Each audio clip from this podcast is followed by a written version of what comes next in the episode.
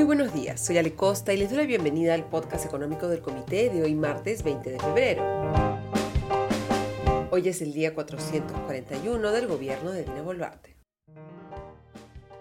Vamos con los titulares. El diario Gestión publica un interesante informe en el que analiza qué está pasando con la producción y la demanda eléctrica en enero, un avance frente a enero del 2022, principalmente impulsado por la demanda eléctrica de las empresas mineras, que recordemos en enero del año pasado estuvieron en algunos casos paralizadas por las protestas, y se ve, aunque un crecimiento de 4% considerando mineras y no mineras, por encima del 1% que crecía en noviembre y diciembre, se ve también un crecimiento de la demanda del resto de industrias y hogares.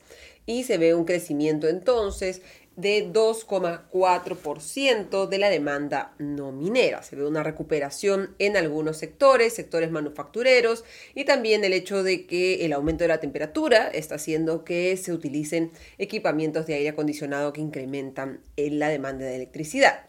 ¿Qué va a pasar en el futuro? El Banco Central de Reserva del Perú ha hecho un análisis en los próximos tres años y advierte que podrían a ver en los próximos tres años meses de estiaje, es decir, meses de pocas lluvias que podrían afectar la producción hidroeléctrica, la producción de electricidad que se hace a partir de agua y obligar a que se tengan que encender las centrales térmicas a diésel que producen electricidad de manera más costosa que otras formas más eficientes.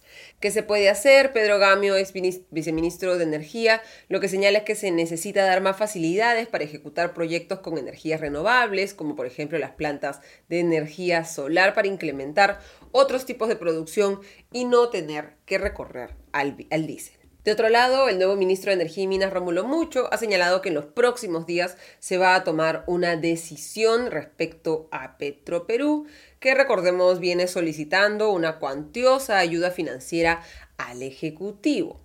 De acuerdo con los estados financieros de la empresa, Petroperú anotó pérdidas por 822,7 millones de dólares en el 2023 por menores ingresos y mayores gastos. Sus ingresos cayeron 28,1% hasta los 4.009 millones de dólares. Asimismo, ha enfatizado nuevamente que van a impulsar proyectos mineros paralizados como Tía María a través de un plan de desarrollo integral del Valle del Tambo. El diario Gestión también comenta sobre un nuevo proyecto de Valdemar Cerrón del Partido Político Perú Libre que ahora plantea un nuevo feriado el 21 de junio. En la actualidad ya hay 16 feriados y 7 días no laborables. Se han incrementado los días feriados en este periodo legislativo y parece que los congresistas no entienden el impacto que tiene un feriado sobre la productividad. Deberíamos estar reduciendo el, día, el número de días no laborables y no más bien incrementándolo. Ya Marco Consult ha señalado el año pasado que cada feriado adicional tendría una repercusión negativa estimada alrededor de 1,3 puntos porcentuales en el crecimiento mensual del PBI. Semana Económica publica dos notas interesantes de negocios. Señala que AENSA, la ex Grañi Montero, está poniendo la mira sobre el último activo disponible de Enel en Perú, en el Generación Piura y que el objetivo sería sacar adelante este deal en el primer semestre del 2024. Y Semana Económica también muestra la decisión que ha tomado ayer Moody's, una de las principales agencias calificadoras de riesgo del mundo, respecto a la empresa peruana Alicorp, a la cual le ha quitado el grado de inversión, rebajando su calificación crediticia desde BAA3 a BA1 estaba Alicorp en el último escalón del grado de inversión para Moody's y ahora ha pasado a el terreno de los bonos especulativos. ¿Qué es lo que ha sucedido? Pues Moody's inició en noviembre del año pasado un proceso de revisión de la calificación crediticia de, de Alicorp revisando que pese a que en sus negocios principales el desempeño está mejorando, en el caso de los negocios acuícola y de molienda se ve un débil desempeño que afecta los resultados de la empresa y que señala Moody's no reflejan una calificación de grado de inversión. Moody's ha cambiado también la perspectiva de la calificación, que estaba en negativa a estable, es decir, que si se mantienen las condiciones actuales, Moody's no prevé ni una mejora, pero tampoco un recorte, una rebaja de la calificación crediticia de Alicorp. Alicorp, recordemos, es el buque insignia del grupo Romero, presente en el sector de consumo masivo, y como señala Moody's también, un líder en la producción industrial de harina, aceites, detergentes, pastas, galletas, salsas, entre otros. Moody's refiere que la perspectiva de la calificación está estable porque Moody's considera que Alicorp va a ser capaz de mejorar sus indicadores de endeudamiento y mantener una buena liquidez en el contexto en el que para el 2024 esperan que su performance operativa mejore de manera modesta, reflejando iniciativas de productividad de la compañía. Y ahora entremos al tema del día, el anuncio que ha hecho el ministro de Economía y Finanzas, José Arista, que juramentó al cargo la semana pasada y que ha anunciado que va a promover la implementación en los próximos meses de una norma de austeridad en el sector público. Arista ha dado una entrevista al programa Nunca es tarde de RPP Televisión y ha señalado que se va a buscar la racionalidad en el gasto, limitando gastos como la compra de vehículos en ciertos sectores, la adquisición de gasolina y las consultorías. Ayer comentábamos que el Instituto Peruano de Economía ha calculado que va a ser muy difícil cumplir este año la regla del déficit fiscal, el techo de 2% que nos hemos impuesto en el 2022.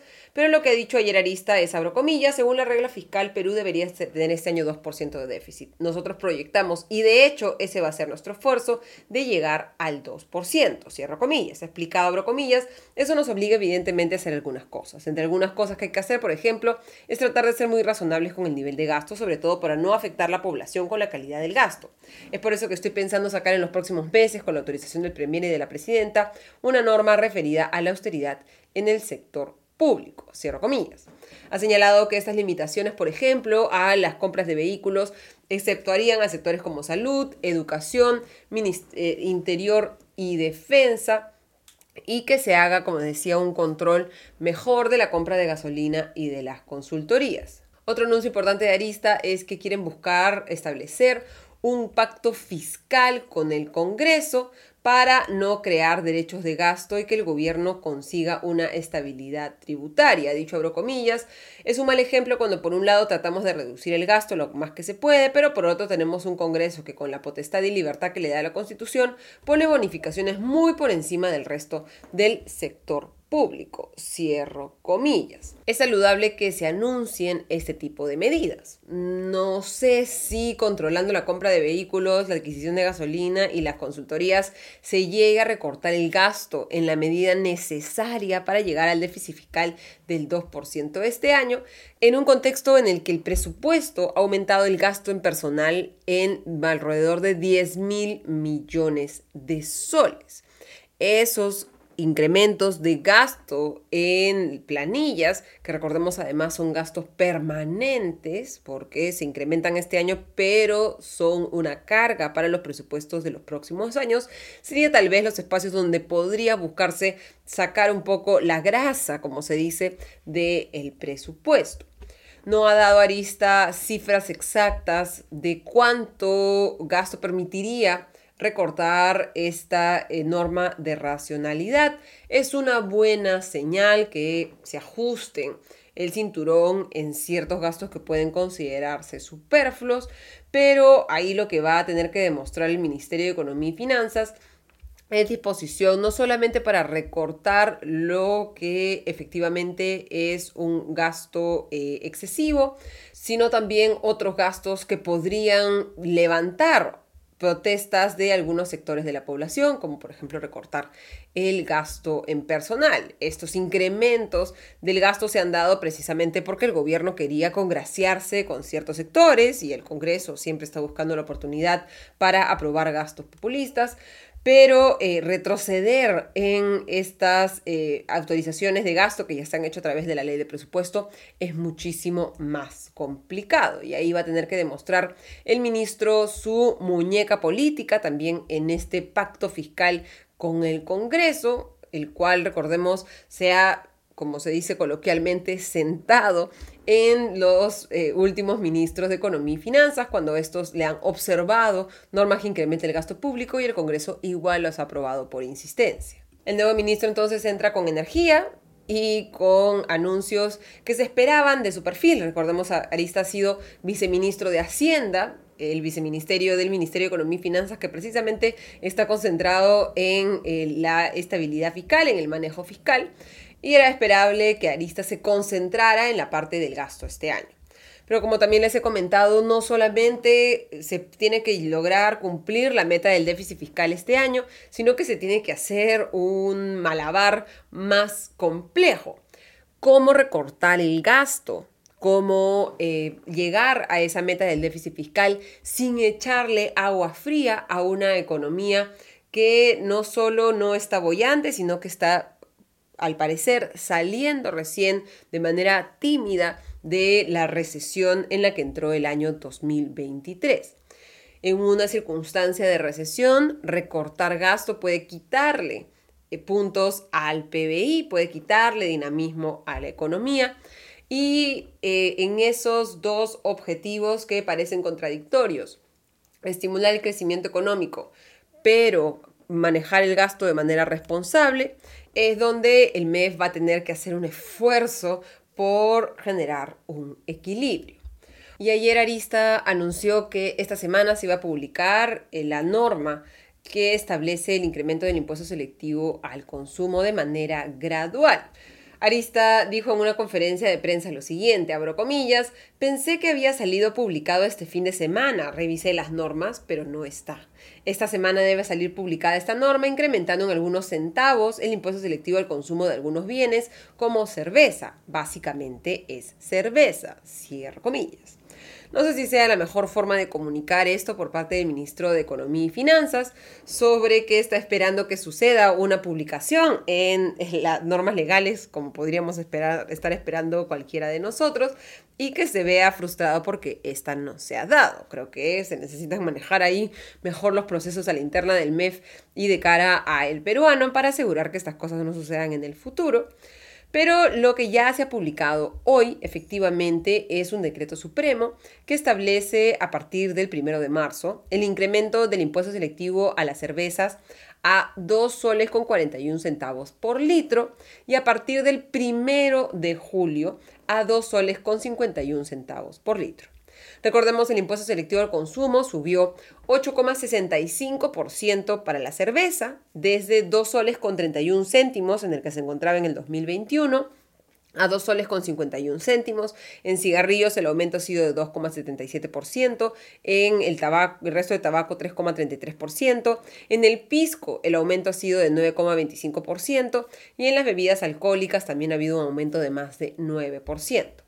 Lo que se está estableciendo es solo gradualidad en el caso de la cerveza, atendiendo un poco los reclamos de sectores, por ejemplo, de la Asociación de Bodegueros, que advertían que un incremento fuerte del costo de la cerveza de un día para otro podía afectar a los bodegueros que tienen en las ventas de cerveza uno de sus principales ingresos. Se está partiendo en dos entonces el incremento del impuesto selectivo al consumo a las cervezas. El incremento era de 20 céntimos, 2 soles con 31, 2 soles con 51. Se está eh, implementando el aumento de los primeros 10 céntimos el primero de marzo y el aumento de los segundos 10 céntimos el primero de julio. Vamos a ver en las próximas horas seguramente si es que esta gradualidad, haber dividido el incremento tan solo en dos partes y no en tres o cuatro, como también esperaban algunos sectores, es efectivamente suficiente para em, mitigar el impacto negativo sobre el negocio de las bodegas de un incremento del precio de la cerveza. Terminamos así el podcast económico de hoy. Les deseo un excelente día. Nos reencontramos mañana. Hasta entonces.